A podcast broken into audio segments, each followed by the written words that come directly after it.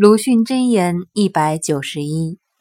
凡中国人说一句话、做一件事，倘与传来的积习有若干抵触，须一个筋斗便告成功，才有立足的处所，而且被恭维的像烙铁一般热，否则便免不了标新立异的罪名，不许说话，或者竟成了大逆不道，为天地所不容。选自《热风随感录》四十一。